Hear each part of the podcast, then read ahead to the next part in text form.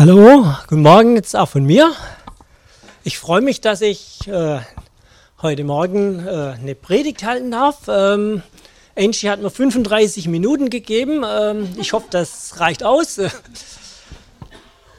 ja, der Vers ist sehr kurz. Römer 1, Vers 17. Der Gerechte wird aus Glauben leben. Also ganz einfach zu merken. Der Gerechte wird aus Glauben leben. Wir wollen uns den Vers ein bisschen anschauen unter fünf Punkte.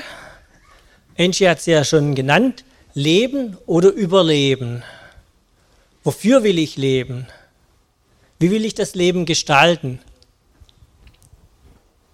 Dann kann man Gott in allem vertrauen.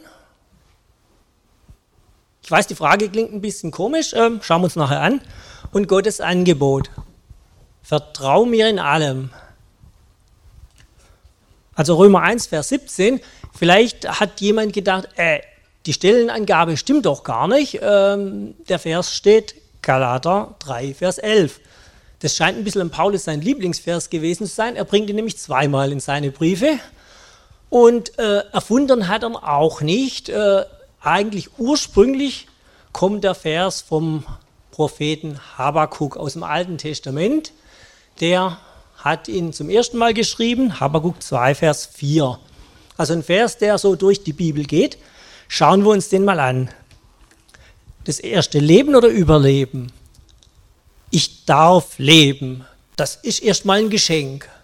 Ist nicht selbstverständlich.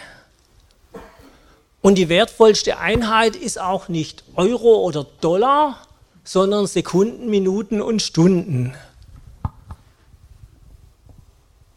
Aber ich kann das Leben, kann ich jetzt nicht so behalten. Ich kann die Zeit nicht irgendwo auf ein Konto legen wie äh, Euros und horten für äh, spätere Zeiten und anhäufen, sondern ich muss sie Sekunde für Sekunde ausgeben. Ich tausche sie gegen irgendwas ein. Das Leben ist immer jetzt. Ich meine, es gibt Menschen, die leben mehr in der Vergangenheit und es gibt Menschen, die leben nur in der Zukunft, aber trotzdem, das Leben ist immer Gegenwart. Frei leben oder überleben? Um leben zu können, braucht man vor allem Freiheit. Vor allem innere Freiheit. Wenn die äußere Freiheit fehlt, kann das Leben hart werden. Wenn innere Freiheit fehlt, wird es zum Überleben. Ignatius von Loyola hat mal geschrieben, darum ist es notwendig, uns allen geschaffenen Dingen gegenüber gleichgültig zu verhalten, in allem, was der Freiheit unseres freien Willens überlassen und nicht verboten ist. Einzig das sollen wir sehen und erwählen, was uns mehr zum Ziel hinführt, auf das wir hin geschaffen sind.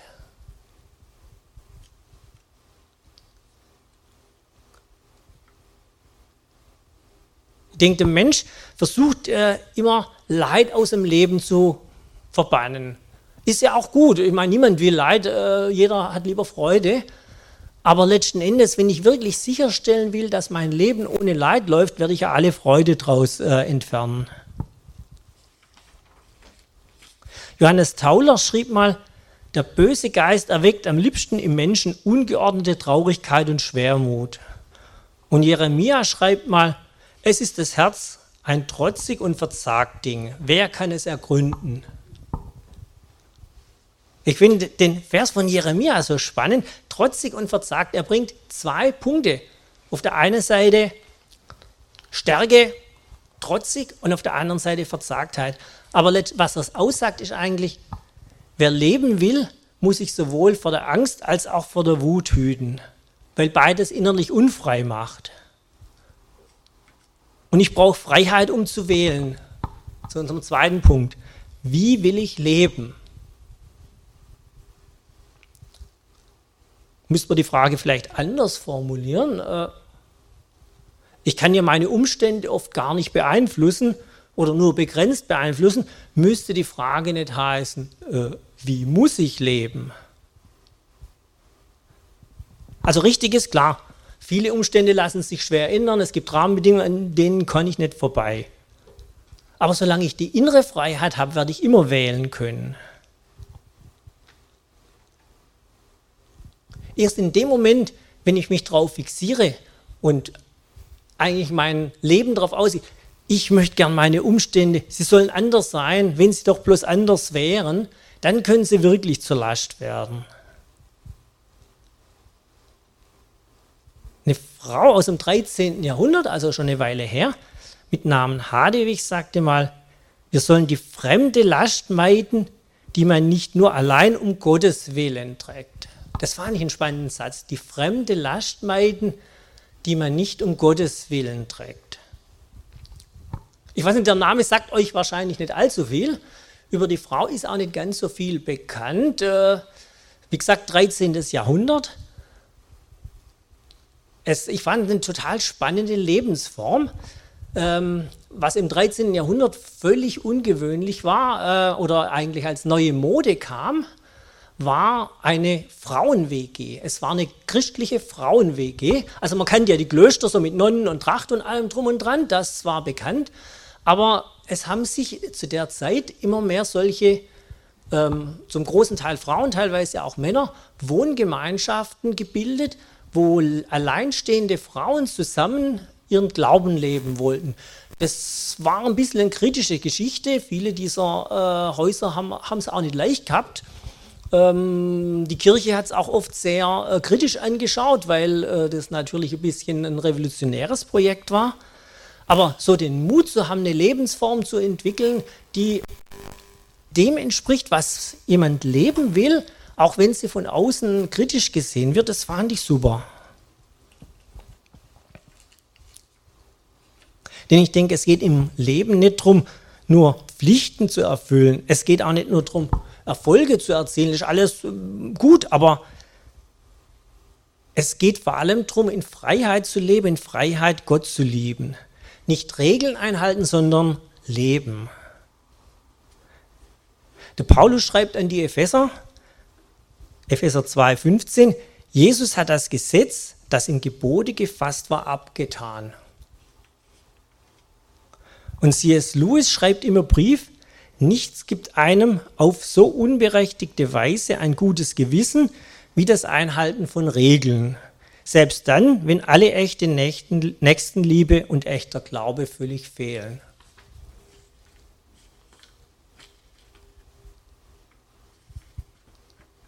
Freiheit ist keine Ziellosigkeit und Beliebigkeit, sondern es ist die Chance, das zu tun, was ich wirklich will. Und Johannes Tauler hat mal geschrieben, der Mensch soll das, was er bei seinem letzten Scheiden getan zu haben wünschte, jetzt in seinen gesunden Tagen tun oder wenigstens beginnen. Ich denke, Gott legt so viel Liebe in mein Leben, in euer Leben. Er gestaltet es und ich denke, Manchmal muss es für ihn echt frustrierend sein, wenn ich mich bei ihm darüber beschwere, dass das nicht anders ist und das nicht schön und dass ich das nicht mag. Äh, ich glaube, äh, ich meine, wir haben keine Kinder, aber ich glaube, Gott fühlt sich bei mir manchmal so, äh, wie wenn ihr eure Kinder einen ganz tollen Tag macht mit allem drum und dran und äh, tollem Europapark und sonstigem und äh, sie nur die ganze Zeit am Nölen und Meckern sind, dass nicht alles perfekt sei. Ja, ich glaube, es ist unklug, Jesus erklären zu wollen, wie das Leben funktioniert. Ähm, er hat es erfunden, er weiß es wahrscheinlich besser. Deshalb die Frage, welche Fragen bestimmen mein Leben? Sind es ängstliche Fragen? Hat mal irgendwo ein T-Shirt gesehen, uh, Your anxiety is lying to you. Deine Angst lügt dich an. Ich glaube, das kommt öfter vor, als einem äh, lieb ist. Oder sind es hoffnungsvolle Fragen? Teilhard von Chardin hat den Begriff engagierte Gelassenheit geprägt. Das fand ich einen ganz tollen Begriff. Engagierte Gelassenheit. Also engagiert, mutig und trotzdem gelassen, nicht festhalten.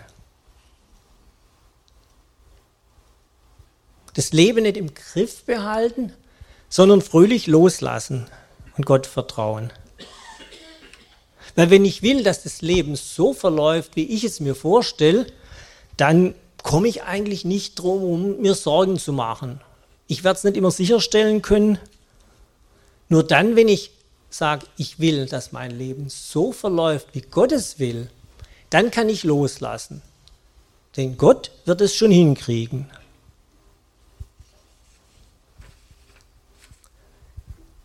Also wie will ich Leben gestalten? In 1. Korinther 3,11 schreibt der Paulus, einen anderen Grund kann niemand legen, außer dem, der gelegt ist, welcher ist Jesus Christus. Ganz wichtig, Fundament, ganz klar.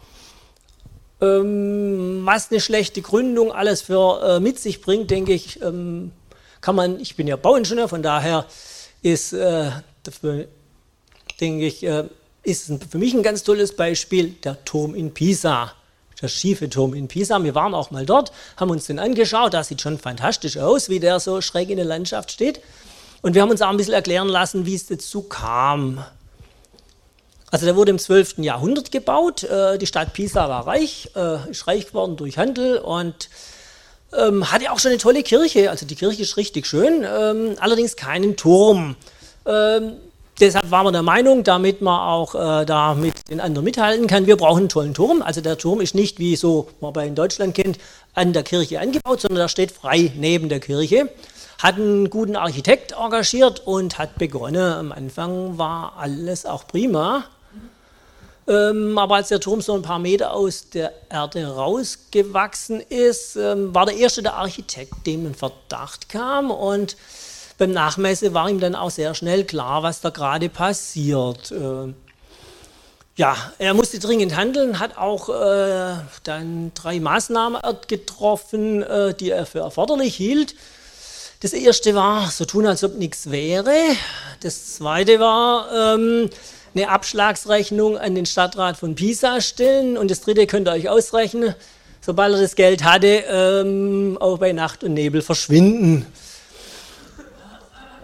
Ja, danach war dann allen klar, was da ist. Ähm, verschiedenste ähm, Architekten, Baumeister haben durch die Jahrhunderte versucht, das Ding zu retten, wieder gerade zu biegen mit unterschiedlichen Ideen, unterschiedlichen Aktionen. Ähm, wer ihn sieht, weiß, es hat alles nichts genützt. Also das Fundament äh, ganz wesentlich. Wenn das nicht stimmt, äh, wird der restliche Bau schwierig.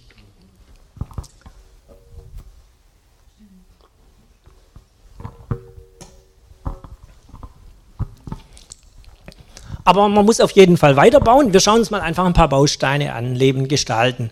Das erste, ich denke, das ist ganz klar, das hatte ich vorher schon gesagt, Freiheit. Loslassen ist der Anfang der Freiheit.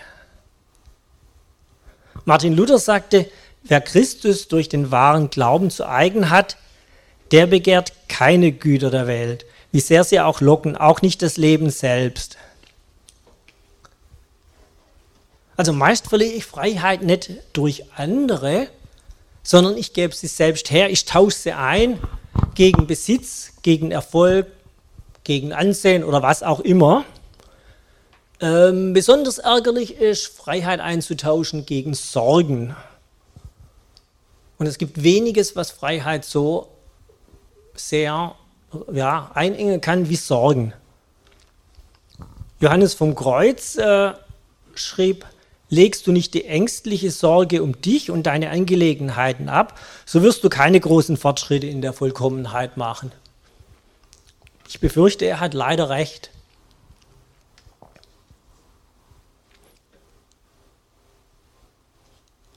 Und Paulus schreibt in 2. Korinther, Kapitel 3, Vers 17, wo der Geist des Herrn wirkt, da ist Freiheit. Nächster Baustein, Frieden. Ich denke, wir müssen uns hüten vor allem, was den Seelenfrieden rauben will. Pierre de Cossat schrieb mal, das große Prinzip des inneren Lebens liegt im Frieden des Herzens.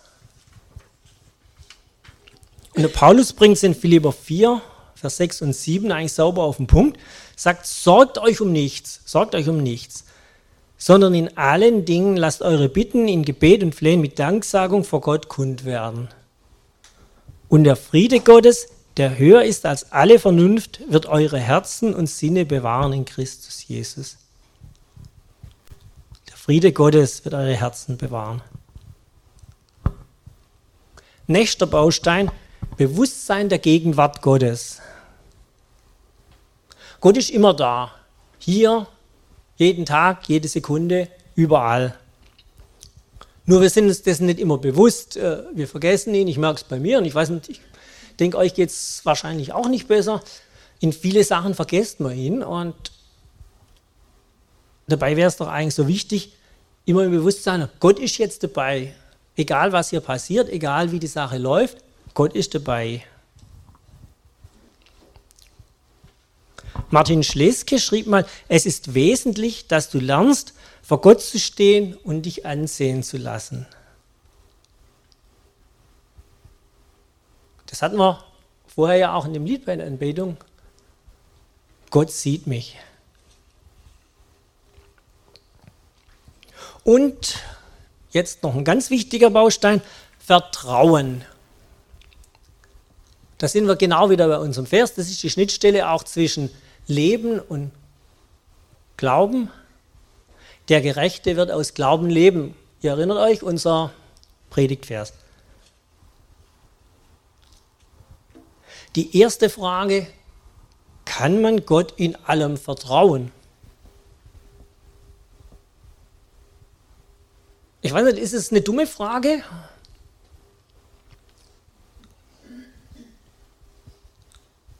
Also, so, ich würde sagen, die einfachste Reaktion darauf ist zu sagen, ja, man kann Gott in allem vertrauen und dann aber doch lieber auf sich selber vertrauen und äh, Gott nur dann vertrauen, wenn äh, die eigenen Möglichkeiten an ihre Grenzen stoßen.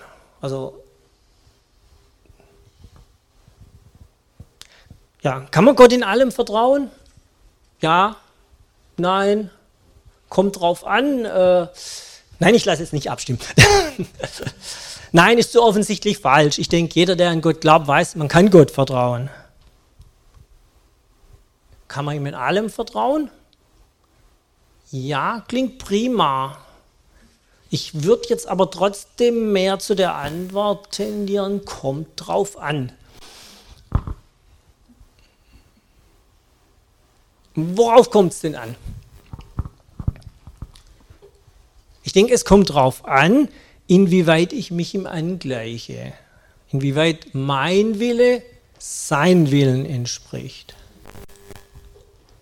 Also ich werde Gott nur vertrauen können, dass er mein Leben so gestaltet, wie er es will. Ich werde ihm nicht vertrauen können, dass er mein Leben so gestaltet, wie ich es will. Also es kommt darauf an, äh, das bezieht sich jetzt nicht auf Gott, aber es bezieht sich auf mich.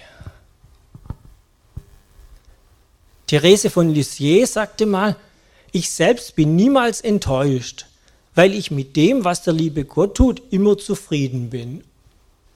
Toll, äh, also ich muss da ein bisschen bei schlucken, aber äh, sie hat recht. Vertrauen ist keine Methode, es ist eine Beziehung. Und solange mir meine Vorstellung vom Leben, mein Wille wichtiger und lieber ist als das, was Gott sich vorstellt und was sein Wille ist, wird es mit dem Vertrauen immer mal wieder schwierig. Johannes Tauler schrieb mal, mein Herr, nicht nach meinem Willen stelle ich Verlangen, sondern so wie du es willst, nehme ich es an. Und Paulus schreibt in 1. Korinther 1, Vers 30, durch Gott aber seid ihr in Christus Jesus, der für uns zur Weisheit wurde durch Gott und zur Gerechtigkeit und zur Heiligung und zur Erlösung. Gott in allem vertrauen kann ich nur, wenn Jesus meine Gerechtigkeit ist, nicht mein eigenes Tun. Wenn ich meine Gedanken auf mein richtiges oder falsches Handeln richte, dann sind sie nicht auf Jesus gerichtet.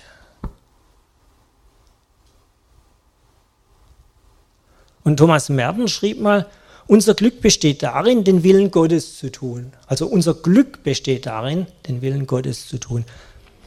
Aber das Wesentliche dieses Glückes liegt nicht einfach in einer willensmäßigen Übereinkunft. Es besteht in einem Einswerden mit Gott.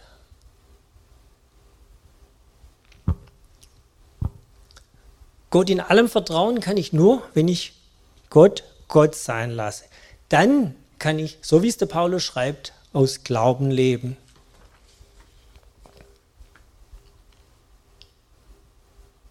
Gottes Angebot, vertrau mir in allem, ist ein Angebot. Ein Angebot kann man annehmen oder auch lassen. Das Vertrauen auf Gott ist eine Lebensgrundlage, ein Fundament, so wie wir es vorher hatten. Und ich darf mich Gott zumuten. Ich muss mich vor Gott nicht schützen. Ich muss ihn auch nicht durch gute Werke besänftigen.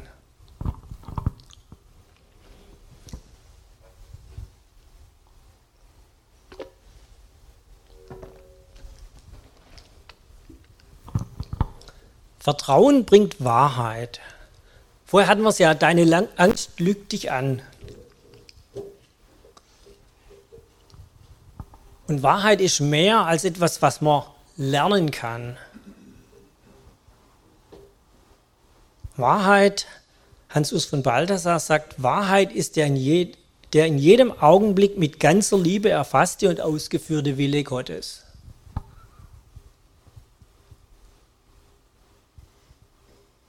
Und Glaube ist auch ein großes Geheimnis.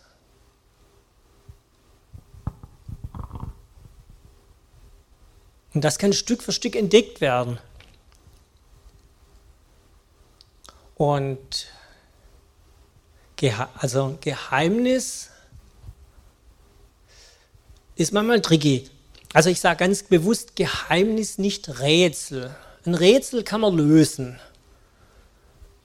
Ein Rätsel kann ich lösen, wenn ich genügend Fakten habe und äh, genügend Intellekt, um die Fakten so zu kombinieren, äh, dass ich das Rätsel lösen kann. Ein Geheimnis bin ich darauf angewiesen, dass es mir jemand zeigt, jemand offenbart, der das Geheimnis kennt. Und im Glauben wird das Geheimnis so Schritt für Schritt sichtbar. Das Zweite, wer vertraut, darf loslassen. Jesus sagt in Matthäus 6, Vers 34, Macht euch also keine Sorgen um den morgigen Tag, denn der morgende Tag wird seine eigene Sorge haben. Jeder Tag hat in seiner eigenen Mühsal genug. Und Paulus schreibt Römer 8, 15, denn ihr habt nicht einen Geist der Knechtschaft empfangen, dass ihr euch abermals fürchten müsst, sondern ihr habt einen Geist der Kindschaft empfangen, durch den wir rufen, aber lieber Vater.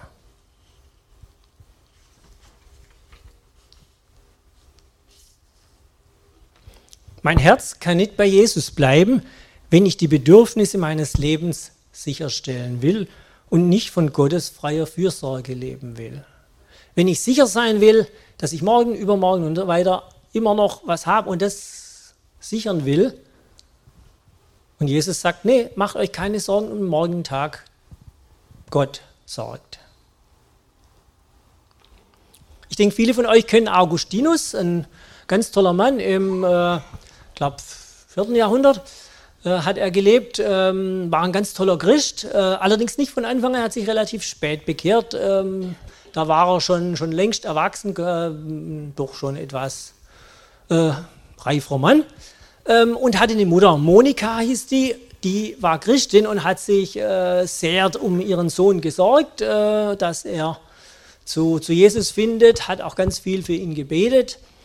Das war Jahre, Jahrzehnte lang wenig erfolgreich. Ähm, erfolgreich war der Augustinus, hat studiert, war ein erfolgreicher Rhetorikspezialist.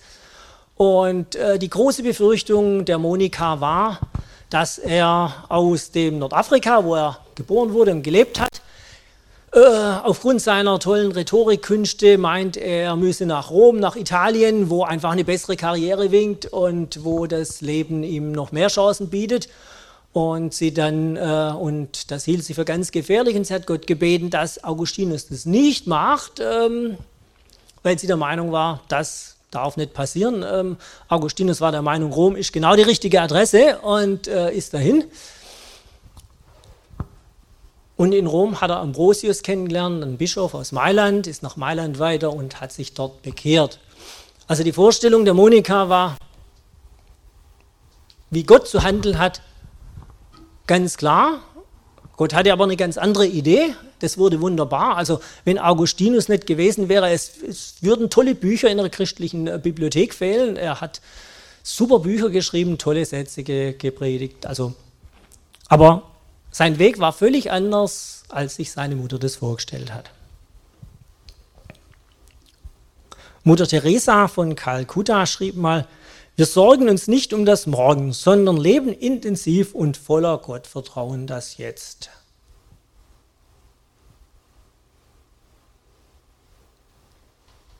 Und Jesus hat mich und hat euch berufen, sein Leben mit ihm zu leben. Vertrauen bewirkt, dass ich Gottes Willen liebe. Gottes Willen nicht primär als Anspruch an mein Leben, sondern als liebevolle Zuwendung an mich. Thomas Merton schreibt, wenn ich Gottes Willen folge in freier Huldigung und Anbetung seiner unsichtbaren Weisheit, so wird sein Wille Leben, Inhalt und Wirklichkeit meiner Verehrung. Passe ich mich aber seinem Willen nur gewohnheitsmäßig an, wie an etwas Unvermeidliches, so ist meine Verehrung hohl und seelenlos.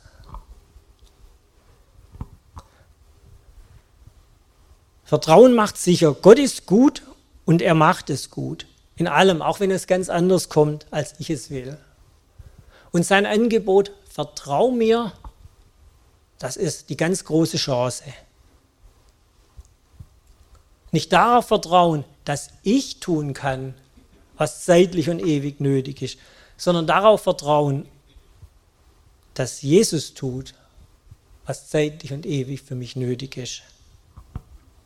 Und ich fand, Luther hat das Ding richtig schön zusammengefasst und damit will ich dann auch schließen.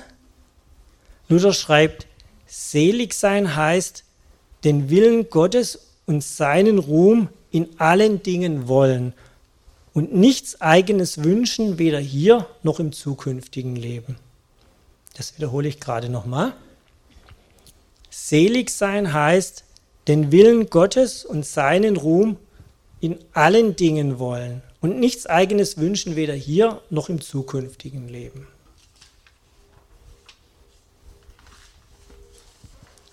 Römer 1, Vers 17, der Gerechte wird aus Glauben leben. Amen.